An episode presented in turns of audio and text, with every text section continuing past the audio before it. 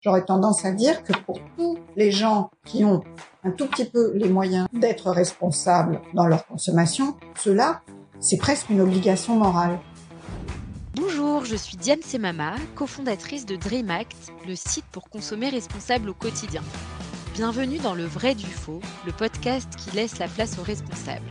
Ici, on apprend à lire les étiquettes. Matières premières, conditions de travail, greenwashing, avec nos experts, nous entrons dans les coulisses de fabrication des produits qui nous entourent. Car l'information, c'est le pouvoir. Le pouvoir de mieux consommer, le pouvoir d'agir. Aujourd'hui, je suis avec Sybille Vincendon. Sybille, vous êtes euh, journaliste indépendante après plusieurs années passées chez Libération et vous êtes aussi autrice de l'ouvrage Le deuxième à 1 euro, comment le, le marketing nous manipule. Bonjour. Et bonjour, merci beaucoup d'avoir accepté notre invitation. Euh, on va commencer euh, ce podcast. Alors, vous inaugurez notre euh, notre podcast. J'en suis ravie. qui se lance grâce à vous. on est très fiers de vous accueillir. Ce, cet ouvrage, on aurait pu faire le titre, on aurait fait le même titre que vous. C'est notre sujet de prédilection. ce marketing qui nous, nous pousse à, à, la consommation, à la surconsommation. On a 45 minutes devant nous pour que vous nous décortiquiez tout ça. Mais j'aimerais qu'on commence par votre parcours, peut-être. Est-ce que vous pouvez nous dire quelques mots sur vous, qui vous êtes, euh, ce que vous avez fait dans la vie, et puis euh, ce qui vous tient à cœur?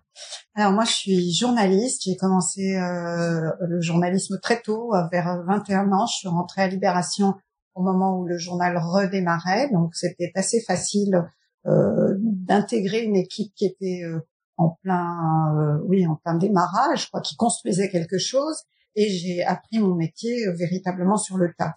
Et euh, en fait, j'ai fait plusieurs spécialités, mais toujours euh, dans des questions qui avaient à voir avec la société.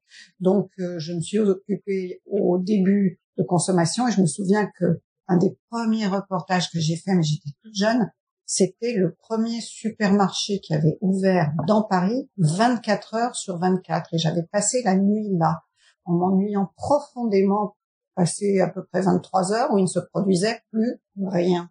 Donc c'était un exercice de reportage assez complexe euh, consistant à écrire sur le vide. Et de fait, cette expérience de supermarché 24 heures sur 24 euh, qui se racontait que Paris était New York a fait euh, a fait flop, ce qui était assez prévisible. Et après, je me suis occupée beaucoup des questions de société dans lesquelles on est, l'éducation, la santé, euh, les, donc encore euh, euh, la consommation évidemment, euh, l'urbanisme, l'aménagement, la ville. Et je me suis spécialisée sur sur justement les questions d'urbanisme, d'architecture et d'aménagement. Et là où ça m'amène à notre affaire d'aujourd'hui, c'est que je me suis aperçue que dans les, les problématiques d'aménagement des villes, la question du commerce était un angle mort. C'est-à-dire que peut-être que ça n'est pas très chic, pas très euh, comment dire intellectuel euh, de savoir euh, où sont les magasins et comment ça fonctionne et comment finalement l'espace physique dans lequel on évolue finit par être façonné pour les intérêts des gens qui ont des choses à nous vendre dans notre vie quotidienne, eh bien, il n'y a pas tant de réflexion là-dessus. Et je voudrais vous raconter juste une anecdote qui montre ça, c'est que un jour, il y a de ça, je sais pas, moins une dizaine d'années, Télérama, qui est un magazine, euh, vous connaissez, mais qui n'est pas spécialement un magazine d'urbanisme, a fait faire un reportage, un de ses journalistes. Il est allé un peu partout en France et beaucoup dans les zones d'entrée de ville, là où il y a euh, tous les grands supermarchés, les grandes surfaces de bricolage, les ronds-points, le parking, le truc pour laver la voiture et tout ça. Et ils ont fait ce reportage avec beaucoup de photos, il a raconté ça, et ils ont fait comme euh, titre sur leur couverture La France moche. Et La France moche disait tellement les choses, c'est-à-dire que ils avaient pointé du doigt que, au fond, l'acte de vendre avait façonné le, le, le, paysage, le décor dans lequel on évolue. Et même si vous n'êtes pas très spécialiste de la chose, le simple fait que vous êtes baladé quelque part en France vous avez vu les ronds-points, vous avez vu les marais de parking, vous avez vu euh, le hangar de Auchan, vous avez vu tout ça. Et vous avez bien compris que vous n'étiez pas en train de traverser la vieille ville, quoi. Et ce qui était très étonnant, c'est à quel point cette rubrique urbanisme m'a amené là-dessus. Et puis après, il y a aussi ce qu'on est soi-même. Donc moi, ce que j'explique dès le début du livre, c'est que j'adore acheter. Moi, personnellement, je n'ai aucun problème. Je suis, je suis euh, le pigeon parfait, quoi. C'est-à-dire que véritablement les les effets de mise en scène, les effets de gamme, la mode. Alors je suis pas une euh, victime de la mode euh, à, fond les ballons. Il y a quand même des choses qui qui m'arrêtent quoi. Je, je suis pas dans l'absurdité de porter des sandales en plein hiver parce que c'est la mode, mais mais néanmoins je suis quand même une bonne cliente au vrai sens du terme. C'est-à-dire je serais prête à acheter des choses, mais l'absurdité de certaines propositions me frappait. Et, et celle qui me paraissait la plus absurde, c'était le moment où on vous offre, où on vous discount des choses, pour parler un bon français, à des prix qui sont tellement loin de leur prix de production et de leur valeur que l'interrogation, elle arrive, c'est d'où ce titre, quoi. Le deuxième à un euro. C'est-à-dire, qu'est-ce qui peut valoir un euro? ça nous mène euh, exactement à notre définition chez DreamHack de ce qu'est pour nous euh, une consommation euh, non responsable, c'est-à-dire finalement cette consommation standardisée. quand vous parlez de la France moche, quand Télérama parle de la France moche, moi j'ai envie de dire la France un peu standardisée. On a l'impression à ah. l'entrée de chaque ville que tout, tout est pareil. Tout est pareil. Et puis, et puis comme vous dites, ces discounts qui nous éloignent du prix juste Mm. Nous, en tout cas, c'est vraiment comme ça qu'on définit la consommation responsable. C'est cette consommation standardisée, cette consommation qui nous éloigne du vrai prix des choses. On va prendre la tradition dans ce podcast de vous demander votre définition à vous de ce qu'est la consommation responsable. Qu'est-ce que ça vous évoque Comment vous la définiriez-vous? Je pense que la difficulté de, de cette histoire de consommation responsable, c'est que on ne peut pas faire l'impasse sur le volet économique des choses. Autrement dit, euh, il y a une partie de la population, une grande partie de la population, même l'énorme majorité de la population, pour qui l'effet prix est capital. Donc, je comprends que ce soit difficile, quand on a un petit budget, quand on a des enfants, de se dire euh, non, euh, je ne vais pas aller chez tel discounter, non, je ne vais pas prendre cette promo parce que franchement, euh, derrière, euh, qu'est-ce que j'ai fait comme destruction de valeur euh, pour arriver à un prix aussi bas? Les gens ne peuvent pas raisonner comme ça. Donc c'est difficile de s'interroger sur la consommation responsable, sachant d'une certaine façon, c'est un luxe pour pour des gens comme moi. C'est-à-dire moi, je, effectivement, je peux acheter chez le boucher, je peux acheter du bio, je peux acheter du Made in France, j'en achèterai probablement un peu moins, j'aurai peut-être un peu moins de profusion, mais c'est un, un luxe en quelque sorte que je peux m'offrir, non seulement en termes de prix, mais en termes aussi d'approche intellectuelle des choses. C'est-à-dire que j'ai le bagage pour me dire que le, le panier de la map ou bien euh, euh le, la production euh, d'un légume en saison est pas trop loin de chez moi, ça a du sens. Mais je pense qu'il y a toute une partie de la population et qui est une énorme partie de la population qui ne peut pas s'offrir le luxe d'avoir cette approche-là. Donc c'est difficile de parler de ce qu'est la consommation responsable. J'aurais tendance à dire que pour tous les gens qui ont un tout petit peu les moyens, que ce soit économique, que ce soit intellectuel, que ce soit euh, culturel, d'être responsables dans leur consommation, cela c'est presque une obligation morale. C'est vrai que ça, je trouve que a, les voitures sont paradoxales là-dessus. Les voitures, elles sont indispensables pour plein de gens. Enfin, je discute pas là-dessus. Néanmoins, au moment où il y a toute la prise de conscience environnementale, toute la prise de conscience de, de la modification climatique et des conséquences que ça a, la réponse des constructeurs automobiles a été de partir certes dans l'électrique, mais contraint et forcé, véritablement, avec le fusil dans le dos. Il n'avait aucune envie de faire ce virage, c'est qu'à le dire. Et la contre-offensive qui, elle, est tellement plus dans leur nature, a été de nous vendre la voiture plus plus plus qui est le SUV, c'est-à-dire une voiture plus haute, plus lourde. Mais pour quelle raison, quoi? Pour quelle raison faudrait-il qu'une voiture soit plus grosse, plus lourde, plus consommatrice finalement, à la fois euh, de matières premières pour la construire, de, de, de carburant pour la faire avancer.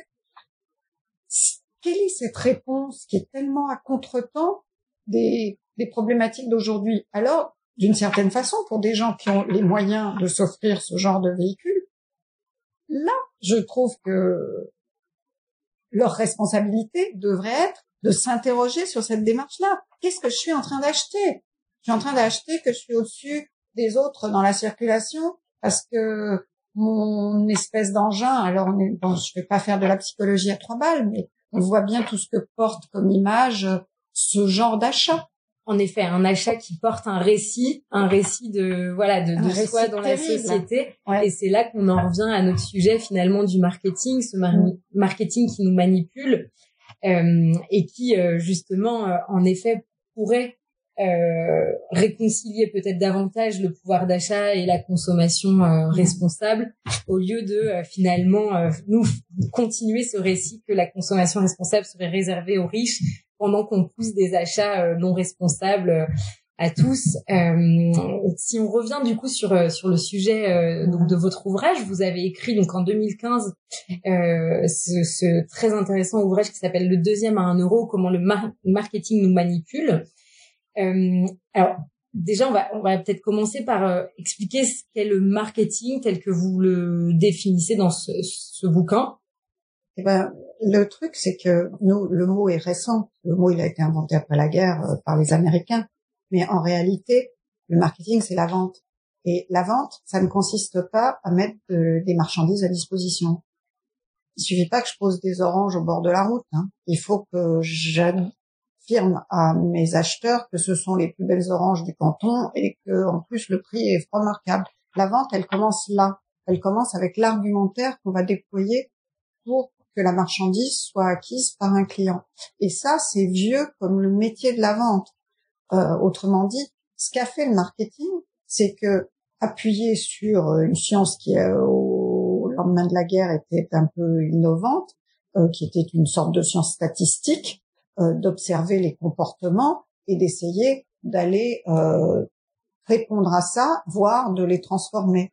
Donc c'est la vente plus plus plus le marketing et la publicité en fait partie naturellement. Donc c'est une technique.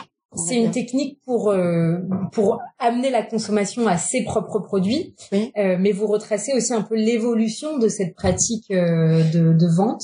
Bah, l'évolution, c'est qu'elle va se raffiner. Alors, ça a à voir avec. Euh, j'ai fait ce livre aussi en m'apercevant que à partir de la consommation et de nos actes d'achat, en fait, on pouvait raconter à peu près l'économie. Alors, je parle pas de l'économie financière, qui elle est une économie hors sol, qui n'est pas euh, attachée à euh, de la valeur euh, de réalité, mais toute l'économie euh, de la production, de la chaîne de vente, euh, toute l'économie réelle, quoi, des, des, objets, des choses et des services. eh bien, cette économie-là, on peut l'expliquer avec les actes d'achat.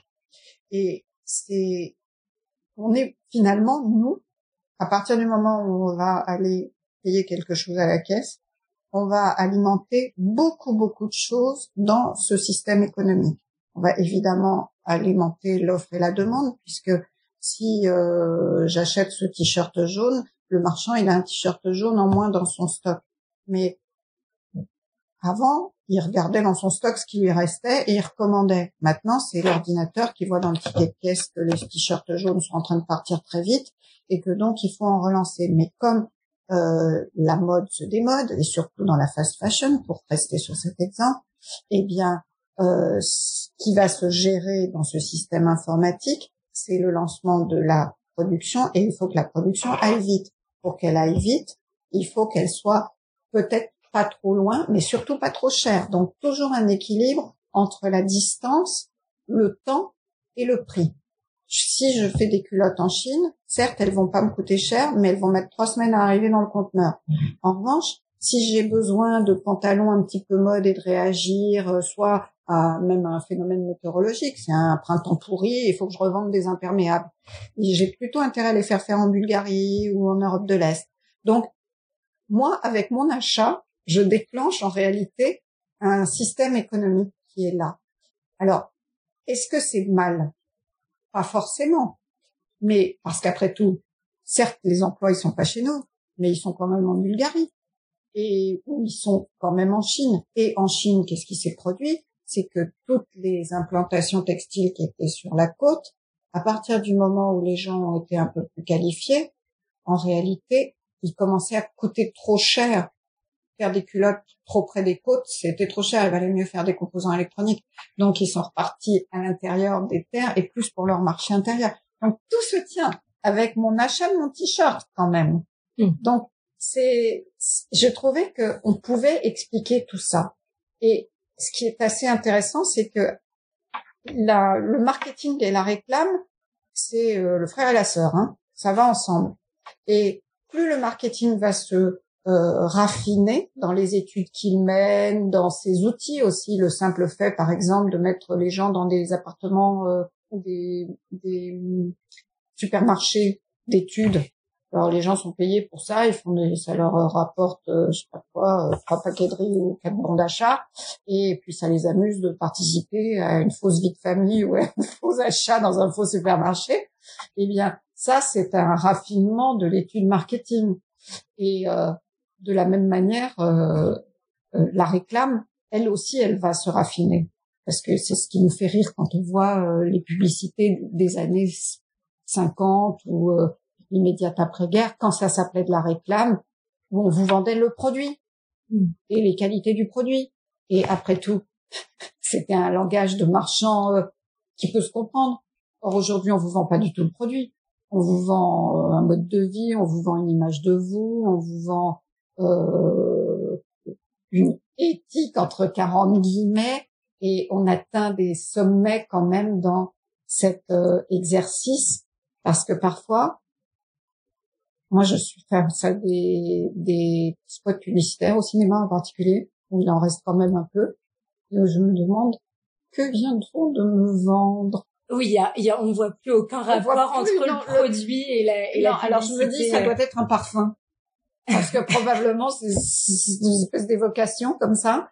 Et, euh, et donc, plus le marketing va être complexe, plus euh, la, la publicité, en réalité, va suivre le même chemin. Oui, euh, en effet, on essaye voilà de jouer sur notre cerveau reptilien euh, pour nous pousser plus facilement à cet achat euh, compulsif.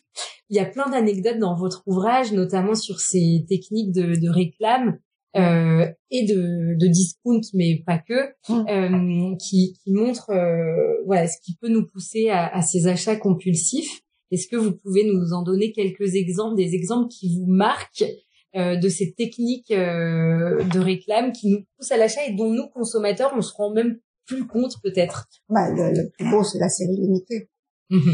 Alors la série limitée c'est génial ça parce que de fait si j'ai réussi à acheter le truc en série limitée, franchement, euh, d'abord j'ai pas la même chose que tout le monde donc je ne suis pas la, la même personne que tout le monde. On me dirait c'est une évidence mais peu importe là on me le redit et en plus de ça peut-être que j'ai fait un petit placement parce que qui sait, ce truc en série limitée, il va peut-être valoir de l'argent plus tard. Alors la série limitée, ce qui est génial, c'est que on prend par exemple, revenons à l'automobile, la série limitée des automobiles, ça, ça leur sert franchement à terminer les gammes. Autrement dit, c'est le fond de placard de la Renault numéro je sais pas combien. Ils vont renouveler le modèle, mais il faut quand même un peu solder euh, ce qui reste euh, dans les garages et les concessions. Donc on fait une série limitée, euh, je sais pas quoi, avec le nom d'un tennisman ou d'un golfeur ou je sais pas quoi. Donc euh, ça c'est vraiment l'arnaque de première, mais comme elles sont parfois moins chères, admettons que les gens fassent une bonne affaire. L'autre série limitée grotesque, c'est la série limitée des bouteilles de Noël et viande. Alors c'est la série limitée modèle Evian, c'est-à-dire euh, c'est 200, 300 000 exemplaires. Donc, certes, elle est limitée. Après tout, ça fait une jolie bouteille sur votre table de Noël et pourquoi pas. Mais euh, c'est la notion de limite qui est interrogeable dans ce cas-là, parce que euh, de fait, vous regardez, il y en a sur les sites de vente euh, des bouteilles, euh, des bouteilles Noël là. Bon, bah peut-être certaines vont atteindre 10 euros, 15 euros, qui sait? Enfin, c'est vraiment pas tout à fait ce qu'on peut appeler un placement. Et et et l'autre chose qui est incroyable, alors là, c'est moi, c'est un univers qui m'échappe totalement parce que je suis pas dans la cible. C'est la série Unité Basket. Et alors là, il y a une vraie spéculation. Ça devient un objet spéculatif. La spéculation, quand même, c'est euh, c'est la cousine malpropre de l'économie, quand même. Hein. C'est euh, quand on se met dans la spéculation, quelle qu'elle soit, en général, euh, on n'a pas un esprit particulièrement responsable. Quoi. Oui. Alors il y a une autre euh, une, une, autre euh, pratique que bah, qui est évoquée euh, dès dès le titre hein, de l'ouvrage, c'est le deuxième à un euro, où finalement toutes ces pratiques qui influencent sur le prix et qui progressivement nous a fait perdre, vous le disiez en introduction, cette notion de prix juste sur nos produits. Qu'est-ce qui est problématique là-dedans, dans le fait de perdre la notion du prix juste derrière les produits qu'on achète? Mais ce qui est problématique, c'est euh, la destruction de la chaîne de valeur, comme disent les économistes. C'est-à-dire que euh, si, je vais prendre l'exemple des lunettes, c'est typique ça. Pourquoi est-ce que votre opticien est capable de vous offrir la deuxième paire de lunettes? Parce qu'il y a en Chine une production de lunettes qui ne sert qu'à ça. C'est-à-dire c'est euh, euh, évidemment au niveau social, de protection sociale et de rémunération propre à la Chine. Et euh, c'est fait euh, dans une telle vitesse que dans la destruction de valeur, il y a aussi la valeur du produit lui-même, c'est-à-dire que votre deuxième paire, il est probable qu'elle va se casser assez rapidement et que les vis sont pas collées et bref, euh, tout ça c'est la camelote comme on disait euh, du temps de ma grand-mère. Et cette camelote, elle a été faite véritablement en Chine et de fait, ils vont pas les payer très cher les opticiens. Mais néanmoins, cette deuxième paire, euh, elle est incluse quelque part dans le prix de votre première. C'est toujours des faux cadeaux. Quand on vous offre quelque chose, le, peu de dépenses qu'aura fait le commerçant pour ce quelque chose va être répercuté dans quelque chose d'autre. Et alors, c'est particulièrement vrai sur euh, les billets d'avion. C'est-à-dire que quand le billet d'avion, euh, euh juste une anecdote purement personnelle, ma belle-fille est à Londres, elle vient, elle est venue à Noël et par Ryanair et le test qu'elle a dû faire, le test PCR pour la Covid qu'elle a dû faire avant de partir a coûté plus cher que le billet d'avion. Donc il y a des moments où euh, la valeur des choses devient complètement dingue parce que faire voler cet avion, de toute façon, ça a coûté plus que le billet qu'elle a payé, ramené à sa petite personne. En réalité, il est certain que d'autres gens ont payé un autre prix à un autre moment de la journée ou de l'année. Mais et ceux qui ont payé le prix aussi, là chez Ryanair en particulier, c'est le personnel qui va faire des rotations plus importantes, qui va être payé moins bien, qui aura moins de garanties sociales, etc., etc. Et sur la, sur à l'échelle d'un individu, en effet, on, on a l'impression du coup que, que le, le pouvoir d'achat et la consommation responsable sont assez irréconciliables alors qu'on voit bien que euh, cautionner ce type d'achat euh, euh, dont le prix est décorrélé a un impact sur la société, sur l'environnement qui, est, qui est évident. et donc on pourrait se dire que c'est pas à l'échelle d'un individu qu'il faudrait agir, mais plutôt à l'échelle typiquement de la, de la société, et que ça pourrait être le rôle notamment d'un État de, de, de, réguler ces choses-là euh, d'interdire notamment cette manipulation des consommateurs. Euh... Alors l'État, il, il intervient quand même. Alors il y a eu de, depuis, euh, enfin ça doit exister depuis moins 40 ou 50 ans, il y a un organisme de régulation de la publicité qui est plus ou moins euh, euh sur une base volontaire euh, des annonceurs et des publicitaires, mais qui bordure surtout les aspects du genre utiliser les enfants à tout va pour vendre n'importe quoi c'est plutôt sur cet aspect-là des choses. Sur la régulation elle-même, moi je trouve que récemment, euh, ce qui s'est produit, euh, il y a eu quand même euh, une loi sur l'économie circulaire. Là-dedans, on a des éléments anti-gaspi d'une certaine façon. Et on peut prendre l'exemple des légumes mal foutus. Là. ces trucs-là, euh, les, la grande, la grande distribution ne les vendait pas. La, la carotte à trois têtes, euh, la, la, pomme de terre qui a une boule, euh, tout ça, on ne prenait pas. Là, euh, la loi les oblige à, en, enfin en tout cas, les contraint d'une certaine manière à diminuer le gaspillage de ces choses-là. Donc ils les mettent en vente. Des gens comme moi, on aurait tendance à penser qu'acheter les légumes moches, c'est un acte anti-gaspi. Leur clientèle, ils se sont aperçus, ils achètent les légumes moches parce qu'ils sont moins chers. Donc, c'est l'élément euh, économique revient vraiment sur le devant. Alors, en même temps, sur le, les légumes, par exemple, on n'est pas les seuls acteurs. Moi, je me dis, si moi j'achète pas la, la carotte euh, bizarre, je sais que des gens qui font de la transformation peuvent l'acheter, eux. C'est leur métier. Et ils font avec la carotte bizarre, s'en fichent, hein, elle va finir euh, dans une soupe, dans je ne sais quoi. Donc, euh, mais là, les pouvoirs publics interviennent en disant, euh, vous avez plus le droit de jeter, trouvez une solution.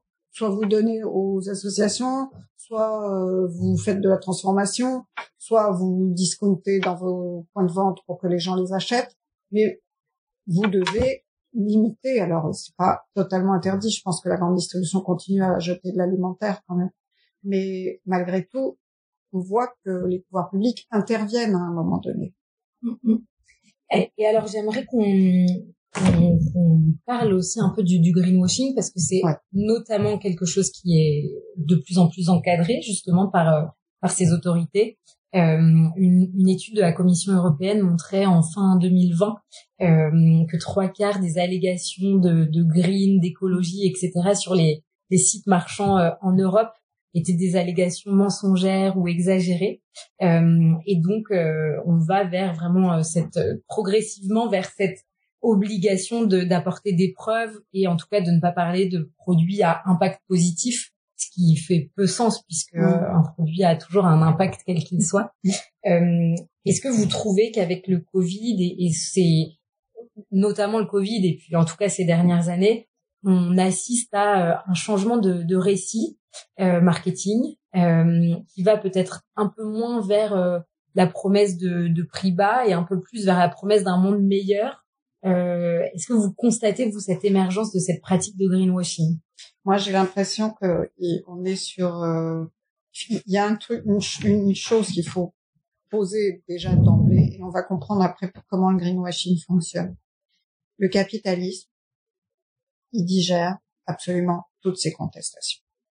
Autrement dit, dès lors que vous affrontez euh, de face deux ou trois dogmes du capitalisme, ne va pas vous dire vous avez tort, mon bon ami, il va vous dire vous avez raison, et d'ailleurs, vous savez quoi? Moi, je fais encore mieux que vous en face. Hmm. Ça donne. Les vis, le jean, on sait maintenant depuis quelques années, parce que ça a beaucoup été écrit, que le jean c'est un des vêtements les plus polluants de la terre. Euh, alors c'est, le, le, comment dire, le calcul de la distance parcourue par tous les éléments qui fabriquent un jean a été fait et on sait que c'est 1783 kilomètres. D'où le, le, le jean 1783 là qui est l'anti-modèle de ça parce que les boutons viennent d'un côté, le fil de l'autre, euh, les rivets de l'autre, etc., etc. Et euh, le jeans ces dernières années s'est fait une mauvaise réputation. Face à cette mauvaise réputation, qu'est-ce qu'on voit en ce moment dans les cinémas? On voit un spot de Levis qui vous explique il faut garder ses vêtements, que euh, en a trop gâché, que il faut euh, des vêtements qui durent parce que c'est ça qui est durable et dans le sens de l'environnement. Et en tout petit, il a marqué que euh, grâce à leur changement technologique, ils ont économisé, mais ça me fait rire parce que c'est tellement absurde, ils ont économisé 4,5 milliards de litres d'eau l'année dernière. Et Évidemment, moi je pense tout de suite. Alors du coup, vous en avez dépensé combien? Parce que si vous en avez économisé 4 milliards, 4 milliards et demi, ça veut dire que vous en dépensez combien? 20, 25 Donc c'est c'est une espèce de ils veulent absolument se montrer vertueux et leur exemple leur revient dans la figure comme un râteau. Et euh, en tout cas pour les gens qui lisent les trucs caractères en bas du spot. Et, et c'est grotesque que ces gens qui sont quand même pas euh, des modèles de vertu en termes environnementaux euh, viennent euh, dire mais si si si vous savez on a tout compris nous vraiment hein, maintenant ils, ils, sont comme les, les chrétiens repentis de la première époque quoi on a beaucoup péché mais c'est fini c'est fini et véritablement le greenwashing on le voit dans cet exemple là mais en même temps ce qui là où les pouvoirs publics ont une difficulté c'est que voyez le nombre d'années qu'il a fallu pour mettre au point un label agriculture biologique qui soit fiable, avec un cahier des charges qui est précis, qui prévoit une transition, qui prévoit beaucoup de choses. Euh, enfin, c'est très précis le cahier euh, AB et le, le, label est bien connu de tout le monde. Et on commence à être sur un champ honnête dans toutes les allégations euh, de, produits de beauté écologique, de produits écologiques, de pas d'impact, de ceci, de cela, et toutes ces phrases qui ont à voir avec la richesse du vocabulaire, à vrai dire, euh, rien de tout ça n'est réglementé. Donc, à partir du moment où euh, le marketing s'en empare, il voit bien que c'est ça qui est dans l'air du temps, qu'il faut avoir l'air plus vert que vert, et, rouler jeunesse. Et même vert au sens euh, de la couleur, parce que de fait, dans les rayons, vous envoyez des produits qui sont emballés dans du vert, des quantités. Donc, ça, ça parle bien à, au code couleur qu'on a dans la tête. Mais là, la régulation, je pense qu'elle est extrêmement compliquée à mettre au point. Et l'exemple de l'agriculture biologique le montre bien. Le temps qu'il faut avant d'y arriver. Mm. Bah, complètement. Et on comprend peut-être aussi le dilemme des, des marketeurs dans ces entreprises comme Levis, c'est que il n'y a pas de réglementation qui leur interdit de communiquer là-dessus, ni même de communiquer sur ce que finalement ils ont consommé comme mm. litre d'eau euh, à côté de ce qu'ils ont mm. économisé. Mais donc, on pourrait se dire, bah voilà, à leur place, est-ce que est-ce qu'il faut attendre que tout soit parfait et que les impacts soient euh, euh, très très grands pour enfin communiquer ou est-ce que le fait de communiquer même sur le, début d'action c'est déjà euh, parce voilà une bonne chose. mon sentiment c'est que la, société de consommation elle existe. On doit nourrir beaucoup de gens. On doit vêtir beaucoup de gens. On doit équiper beaucoup de gens. Et par définition c'est pas l'artisan du coin de la rue qui va répondre à ces demandes là et ni même le paysan du 19e siècle. Donc il y a un moment où il faut répondre euh, à la grande masse des gens. Mais il y a différentes manières de le faire. Et euh, vous pouvez commencer dans un groupe par être un peu correct avec votre personnel, avec euh, vos engagements sociaux, avec le respect aussi de votre contribution à la collectivité par le biais de l'impôt. Je pense que quand même tout le monde a compris qu'Amazon ne payait pas d'impôt là où sa richesse est produite. Google ne paye pas d'impôts là où sa richesse est produite. Et moi, je produis de la richesse pour Google quand je fais une recherche sur leur sur leur euh, moteur de recherche. Et pourtant, ils ne vont pas payer les impôts à hauteur de ce que je représente dans le pays où je le fais. Donc ça, c'est quand même un premier pas. Il faut quand même que les boîtes soient correctes avec la règle du jeu. Et sur les multinationales, c'est difficile car elles vont chercher la règle du jeu qui leur est la plus favorable.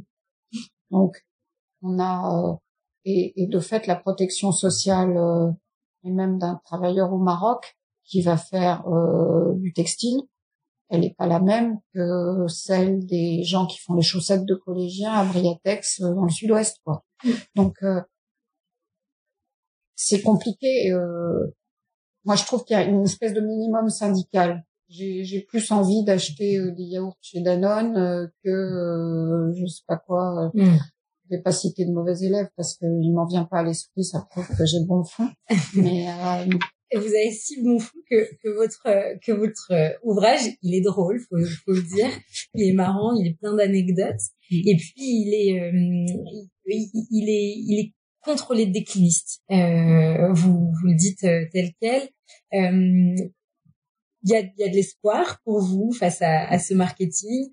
Euh, quels sont les réflexes à avoir pour déjouer finalement euh, ces pratiques de marketing qui nous manipulent et, et comment nous, consommateurs, on doit euh, aborder notre consommation et toutes ces et toutes ces réclames? Il y a deux phénomènes que je voudrais aborder là dans cette question-là. Un qui est un petit peu plus ancien, enfin qui remonte à 4-5 ans, qui est euh, la bascule vers l'usage. Alors ça, euh, quand euh, Bolloré, je m'en citer son nom, mais enfin bon, c'est comme ça, quand il a, a emporté le marché des autolibres sur Paris, euh, c'était quand même une grande nouveauté. Personne n'avait jamais mis de voiture en libre service passant de main en main. La voiture louée, c'est pas la même chose. Elle est nettoyée, lavée. Euh, vous prenez un objet quasi neuf, euh, tandis que l'auto libre, ça pouvait être quand même un peu plus rock'n'roll, ça l'a été. Mais c'était un pari sur le fait que finalement, la propriété de l'automobile n'était pas aussi ancrée dans les mentalités qu'on le, qu'on le pensait. Et de fait, les systèmes de mobilité partagée, euh, l'autolib, le, vélib, euh, de toute façon les trottinettes, tout ça, euh, tout cet ensemble, cet écosystème a montré que là, c'était l'usage qui comptait. C'est un moment de bascule. Il y a et on le voit, on le voit dans les chiffres. Euh, en 2008, je crois, me souvenir, euh, la vente d'automobiles dans le monde a décru pour la première fois depuis l'invention de l'automobile. Bien sûr, ça n'avait fait que croître au fil des années. Donc il y a eu un moment où on a atteint une espèce de pic et, euh, et ça correspond à peu près à cette montée de l'histoire de l'usage. Et c'est pas qu'un truc parisien, ça se vérifie dans plein de grandes villes. Et l'autre phénomène qui vient par-dessus, c'est effectivement la pandémie. Et là, il se produit quelque chose d'assez étonnant, c'est que euh, on s'aperçoit que les, les, grands marchands de Camelot, que sont euh, les marchands de textiles, euh, voient leur modèle tout d'un coup euh, très très très mis en cause. Alors il y a le premier confinement, ils sont fermés. Bon, ça d'accord, ils sont fermés, euh, mais après ils n'ont pas été fermés, mais les clients sont pas revenus. Et de fait, il s'est produit quelque chose euh, sur aussi euh, le rapport à la fast fashion, c'est-à-dire euh, j'ai trop d'affaires, j'ai trop de choses dans mes placards, et on voit ça dans de des, des médias qui sont des médias pour jeunes filles, quoi. Mmh. C'est-à-dire que ce soit sur Instagram, sur ben, un peu sur TikTok, mais aussi dans une espèce de discours ambiant, t'as pas trop de trucs, euh, fait, du vide, vend tes trucs, le succès mm. de Vinted, par exemple, des choses comme ça, ça montre que il y a un questionnement sur l'abondance et sur l'abondance de trucs euh, pas chers et pas bien. Et, euh, et de fait, euh, des gens qui étaient des, des grands puissants de ce secteur-là, comme H&M, ils ont fermé des points de vente sur des actes, des axes hyper passants. Et il y a quand même dans le commerce, il y a trois lois. Si vous voulez ouvrir un magasin, je vous les donne. numéro un, l'emplacement. Numéro deux, l'emplacement. Numéro trois, l'emplacement. Et quand vous voyez un H&M qui ferme rue de Rennes, qui est une rue qui part de la gare Montparnasse jusqu'à Saint-Germain-des-Prés, je dis ça parce que tout le monde n'habite pas Paris. En gros, je ne sais pas quel est le nombre de passants sur ce trottoir chaque jour, mais c'est considérable. Et pourtant, il ferme ce point de vente. Et de fait, euh, ils ont, ont peut-être ouvert trop, ils ont peut-être pensé que les arbres montaient jusqu'au ciel, mais n'empêche qu'il y a eu une réaction de leurs clients qui a été peut-être une réaction trop plein. Mais là où je modère mon propos, c'est que pendant cette période-là, ce qu'on a vu, c'est aussi l'expansion et l'installation de la vente en ligne. Donc, d'une certaine façon, est-ce qu'on n'assiste pas à un report d'une consommation irresponsable qui était dans des murs en dur vers une consommation irresponsable qui, elle, est dans des entrepôts qui sont environnementalement catastrophiques, qui sont socialement calamiteux, qui vont développer euh, toute la livraison, les coursiers, l'ubérisation du travail et le retour du travail à la tâche qui est un travail du 19e siècle. Donc, c'est, on est face à une bascule qui est peut-être pas si vertueuse que ça. Et je me souviens d'avoir parlé un jour avec euh, il y a un, un, un urbaniste que j'aime beaucoup qui s'appelle Pascal Madry et il dirige l'Institut pour la ville et le commerce. Ce truc-là, ça a été fondé par euh, l'association des commerçants sous franchise. Tous les gens vous voyez dans les rues piétonnes, dans les centres commerciaux, tout ça. Ils ont une fédération qui s'appelle Propos et ils se sont payés en quelque sorte un institut de réflexion. Et le type qui dirige ça, il réfléchit vraiment. Et il fait des travaux fort intéressants. Et il me dit, mais en fait, on a assisté pendant très très longtemps euh, à une bagarre entre centre-ville et périphérie. En gros, euh, les commerçants des centres-villes accusant les grandes surfaces de périphérie de les tuer, ce qui était d'ailleurs vrai. Et maintenant, la grande distribution dit, mais vous trompez de vilain, hein c'est plus nous les méchants. Les méchants, c'est la vente en ligne. Parce que nous, vous pouvez dire ce que vous voulez, mais on est sur le territoire quand même. Et de fait, euh, les clients, euh, on les voit vraiment physiquement quelque part, et des magasins on en a, et de l'emploi on en crée ici, etc., etc. Et ce retournement euh, des rôles est quand même très, très, très interrogeant. Ouais, en effet, il faudrait que Télérama refasse un reportage sur la France moche de ces entrepôts qui euh, qui bordent nos routes. Euh, et ça rejoint aussi euh, finalement c'est une nouvelle manière de faire du, du marketing, hein, cette vente en ligne euh, non responsable avec des arguments qui encore une fois nous font décorréler du prix juste, notamment de la livraison, en nous promettant des livraisons express en en 12 heures, comme si derrière c'était pas des camions qui roulaient à vide, etc. quoi. Et l'autre chose, c'est que est intervenu dans le champ du marketing un facteur qui n'existait pas jusqu'à présent, qui est notre paresse. Jusqu'à présent, on s'est adressé à beaucoup de choses dans notre tête, hein, notre envie, euh, notre vanité, euh, euh, notre envie d'être exceptionnel, enfin bref, différentes choses qui sont plus ou moins recommandables, mais la flemme encore jamais. Et là, ce que la vente en ligne vend, et en particulier même les courses en 10 minutes, là, qui sont la dernière euh, émanation de ce domaine, euh, c'est notre flemme. C'est-à-dire que quand même, cette vente en 10 minutes, jusqu'à présent, elle s'est pas développée euh, dans les campagnes autour de Châteauroux. Elle se développe à Paris-sur-Seine, où, euh, en gros, si vous avez véritablement besoin d'acheter quelque chose, euh, des petites supérettes ouvertes jusqu'à minuit 21 heures, Carrefour et Monoprix vous en ont mis à tous les coins de rue. Donc, sur quoi joue-t-on quand il faut que vous puissiez avoir trois cacahuètes et une bouteille de pastis en moins de dix minutes, apportées par un mec qui va être assez mal payé, qui va prendre des risques sur sa mobilette et qui va vous l'apporter sous la pluie. Je sais pas, ça, ça joue sur des ressorts humains qui sont quand même interrogeables.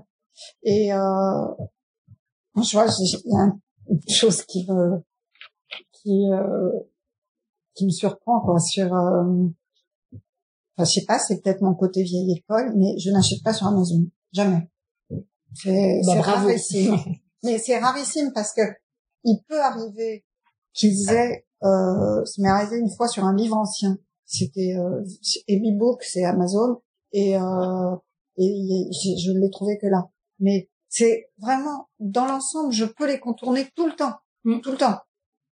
Sauf évidemment euh, si je consulte, euh, par exemple, Libération, dont les serveurs sont hébergés dans le cloud d'Amazon. Voilà. Bon, ça, je dis peux rien.